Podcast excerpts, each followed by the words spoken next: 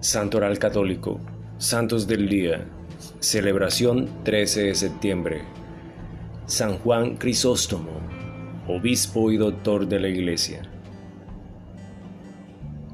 Juan fue un as de la palabra de este muchacho, el famoso rector Livonio, su maestro, que veía en el joven a su natural sucesor, sintió mucho cuando aquel alumno prometedor prefirió la fe a la atractiva retórica. Si los cristianos no me lo hubieran robado, exclamará. En efecto, Juan sí fue robado por la atracción que sentía por las palabras sagradas, que estudia con atención en el círculo de Diodoro, futuro obispo de Tarso. San Pablo es uno de sus preferidos, al que le dedicará mucho en pensamiento y páginas. Pero toda la Biblia con sus enseñanzas deja una huella profunda en aquel joven de Antioquía que se prepara para convertirse en una espada de doble filo en el oriente cristiano del siglo V, precisamente por aquel talento de decir las cosas sabiendo lo que se dice bien. El espíritu, no el vientre. El obispo Fabiano lo ordenó sacerdote, pero Juan desde los años del diaconato demuestra rotundamente que su capacidad de hablar a la gente de las escrituras es fuera de lo común.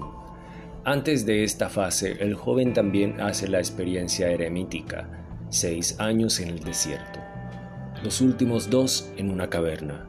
Y esto consolida en él un carácter de sobriedad que confiere ulterior fuerza a sus palabras que sacuden siempre por su franqueza predica el amor concreto a los hermanos más pobres, insta a los monjes a realizar obras de caridad y a desprenderse del dinero, impulsa a los laicos a evitar la telaraña de la corrupción, en suma, más espacio al espíritu y menos a la carne.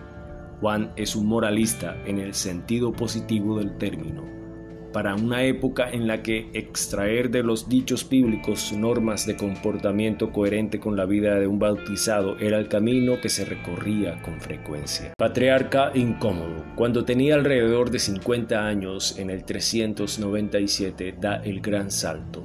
Juan está en Constantinopla para suceder al patriarca Nectario.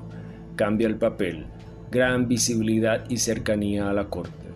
El único que no cambia es Juan, el fustigador de la corrupción, que en los palacios del poder bizantino pulula, es fiel a su estilo.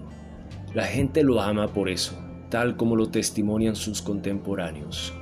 Los que comienzan a detestarlos, cada vez más abiertamente son la nobleza y el clero, apegados a sus privilegios, y de aquel hombre que, en lugar de alinearse a los modos del círculo del que ha entrado a formar parte, reciben frases que no hacen descuentos.